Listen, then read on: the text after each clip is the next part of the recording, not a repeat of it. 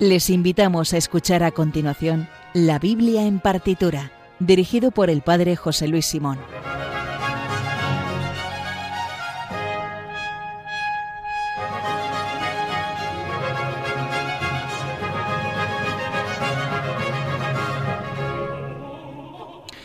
Buenas noches, después del programa El hombre de hoy Dios del Padre Luis Fernando de Prada, Vamos con el tercer programa de la Biblia en partitura dedicado a eh, Wolfgang Amadeus Mozart. Es nuestro quinto programa de esta eh, primera temporada y hoy vamos a acabar con este mini ciclo. Hoy vamos a escuchar, eh, vamos a comenzar por un motete de Mozart que tiene como protagonista a uno de los grandes personajes del Adviento, a San Juan Bautista, el, el motete que se llama Internatus Mulierum.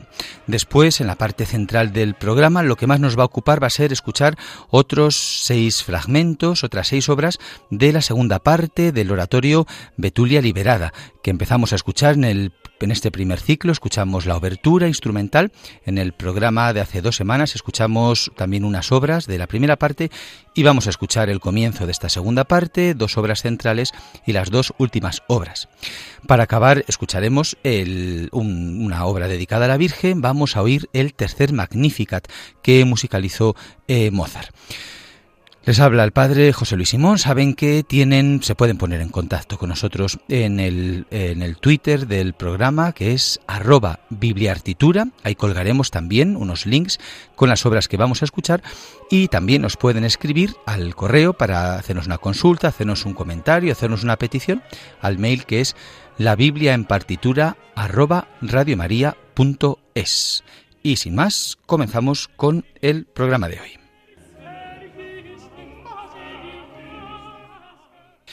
Y como decía, vamos a comenzar con uno de los motetes de, que escribió Mozart siendo muy joven.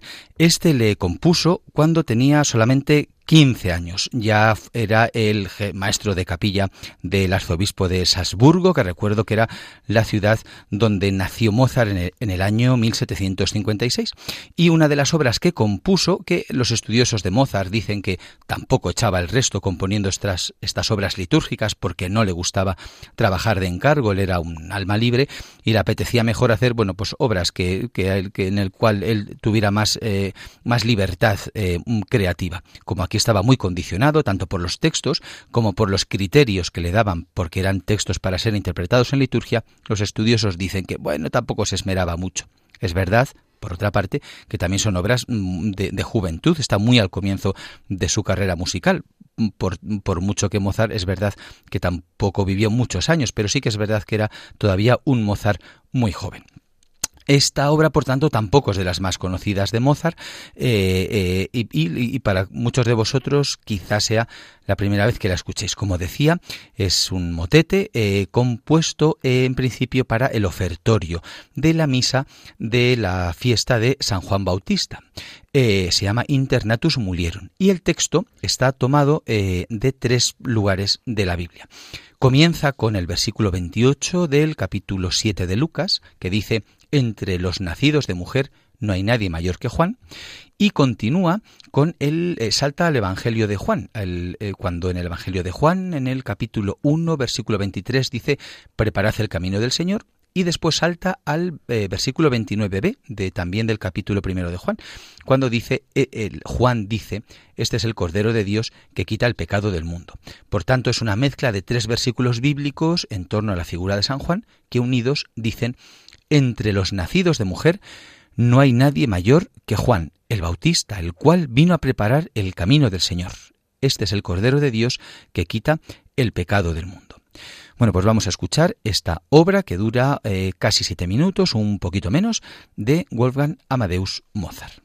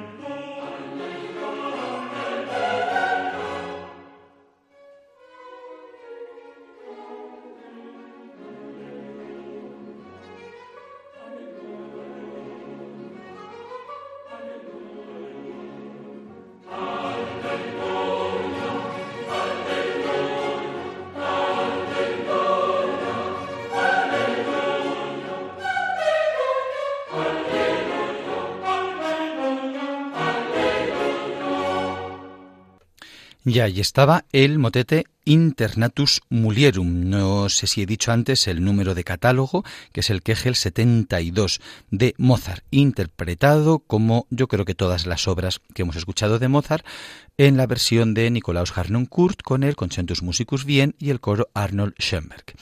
Y después de esta obra litúrgica vamos a seguir con la audición de algunos fragmentos de el oratorio Betulia Liberada. Hoy vamos a escuchar seis fragmentos de la segunda parte.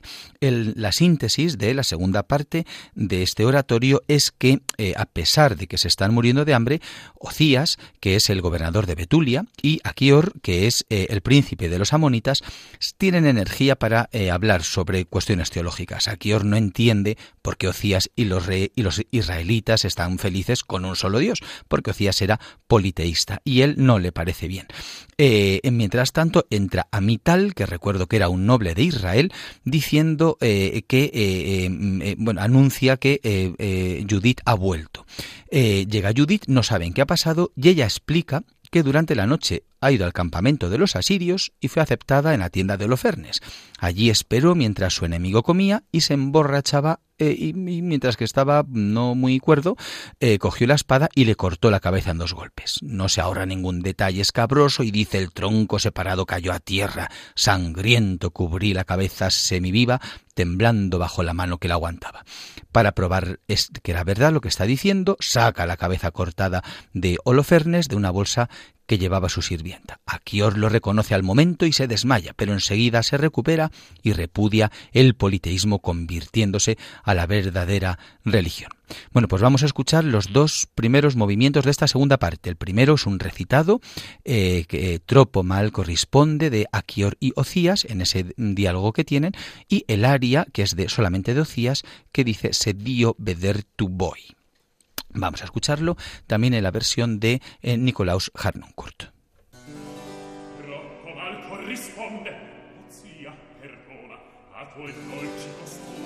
A costumi, nostri numi. Io così, tu lo sai, del tuo Dio non parlai. Principe, è zero quel che chiami rozzenza, In te conobbi chiari semi del vero E m'affatico a farli germogliar Ma non ti basta ch'io veneri il tuo Dio? No, confessarlo unico per essenza debbe ciascuno Ed adorarlo solo Ma chi suolo la ferma? venerato consenso d'ogni età degli avi nostri la fida autorità gli stesso Dio di cui predicasti i prodigi il poter che di sua bocca lo palesò che quando se medesimo descrisse disse io son quel che sono e tutto disse L'autorità de tuoi produci in vano con me nemico. Ebben, con te nemico l'autorità non vaglia. Oh, però sei la ragion ti convinta a me rispondi con animo tranquillo. Il versi cerchi non la vittoria. Io già t'ascolto or dimmi. Credi Actior che possa cosa alcuna prodursi senza la sua cagione d'una in altra passando col pensier non ti riduci qualche cagione a confessar da cui tutte dipendan l'altre e ciò dimostra che Dio non che sono esser non ponno queste prime cagioni nostri dei quali dei caro prence i tronchi, i marmi sculti da voi. Ma se que marmi ai saggi fosser simboli sol delle immortali essenze creatrici, ancor diresti che i miei dei non son dei. Sì, perché molti io ripugnanza alcuna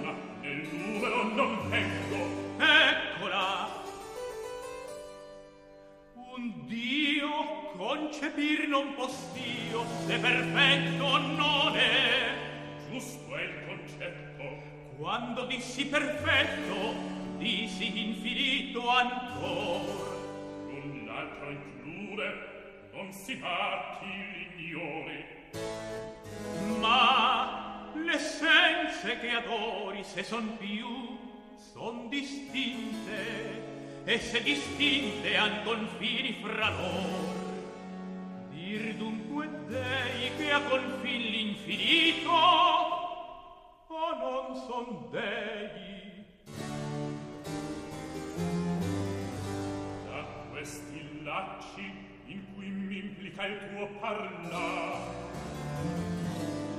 c'era sia il vero di scioglier non so.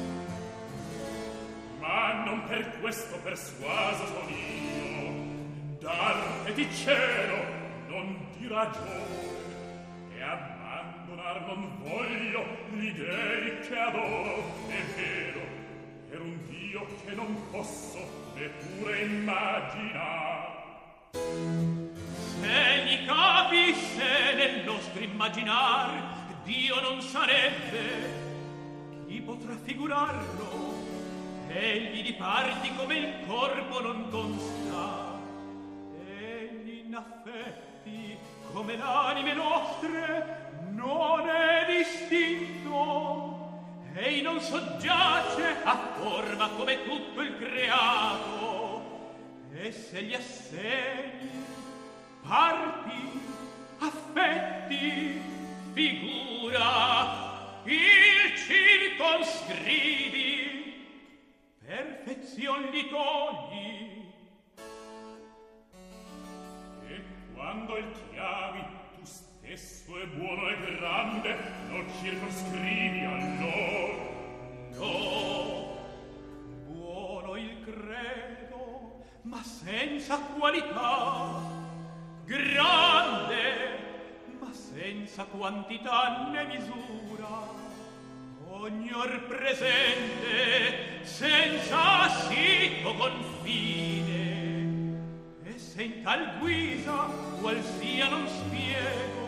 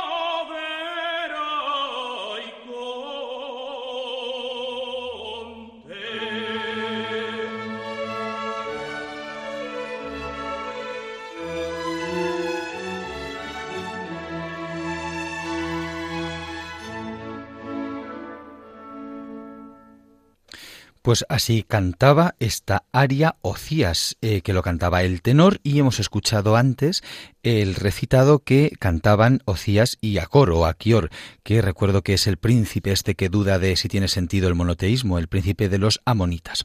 Ahora vamos a escuchar un recitado muy breve que van a hacer eh, Ocías y Amital. Amital es la soprano, representa a una noble de Israel, y después será esta Amital, en la soprano, la que cante eh, un aria, el aria con tropa rea vita, un aria un poquito más larga que dura unos seis minutos.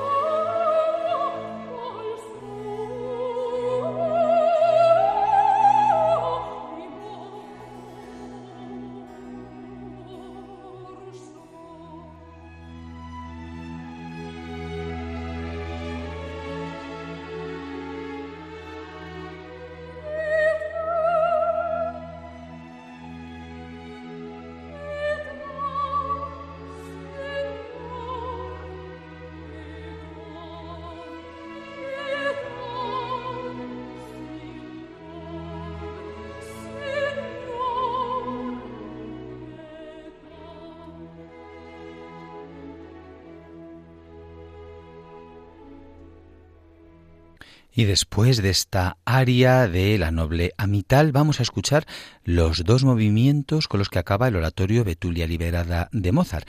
El primero es un recitado muy breve en el cual intervienen todos, eh, Ocías, Amital, Cabri, Acor y la misma Judith, un eh, recitado de apenas un minuto. Y después escucharemos el último movimiento del oratorio. Se llama Lodi al gran Dios, Loas al gran Dios, en el cual eh, hay una aria de Judith y después el coro, por primera vez en, el, en todo el oratorio, interviene para cantar de este modo festivo el triunfo de Dios gracias a Judith.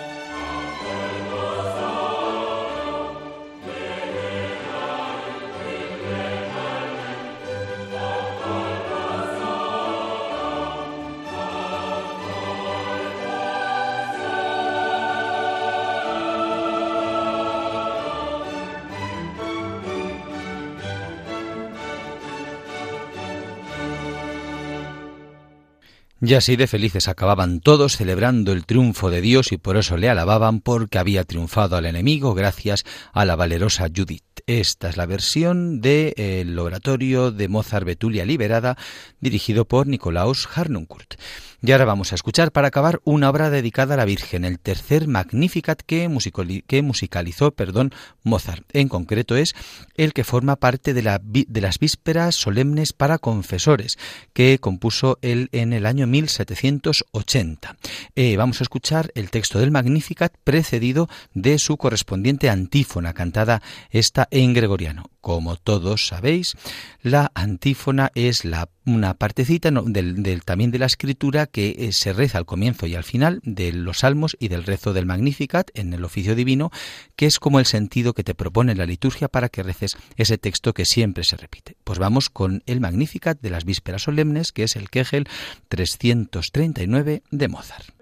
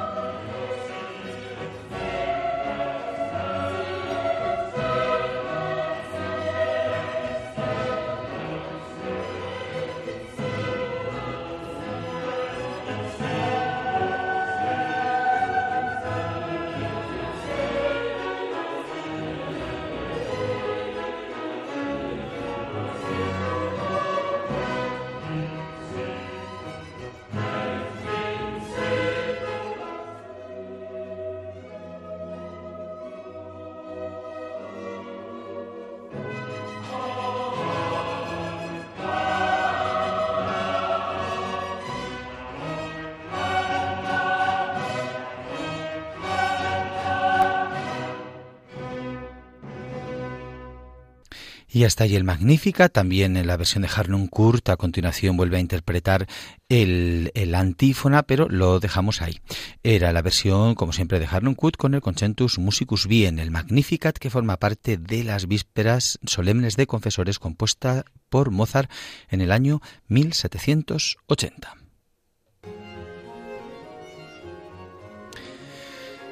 Y hasta aquí el programa de hoy y el miniciclo que hemos dedicado de tres programas a la eh, música de Mozart, la música que Mozart eh, compuso a partir de textos bíblicos.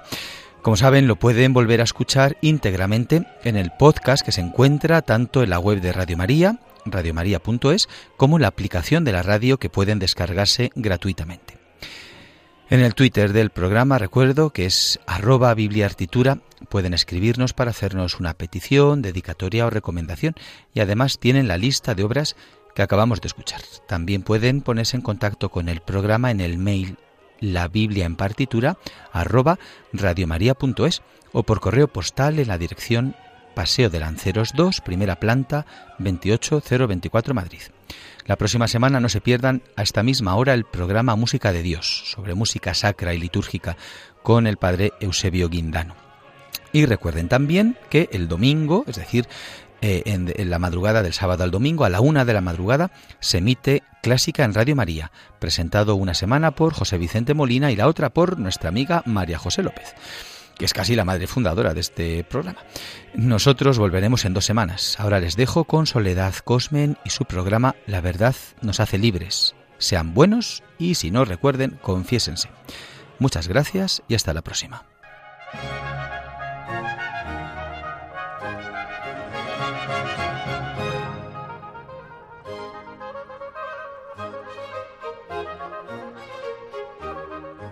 Han escuchado en Radio María la Biblia en partitura, dirigido por el Padre José Luis Simón.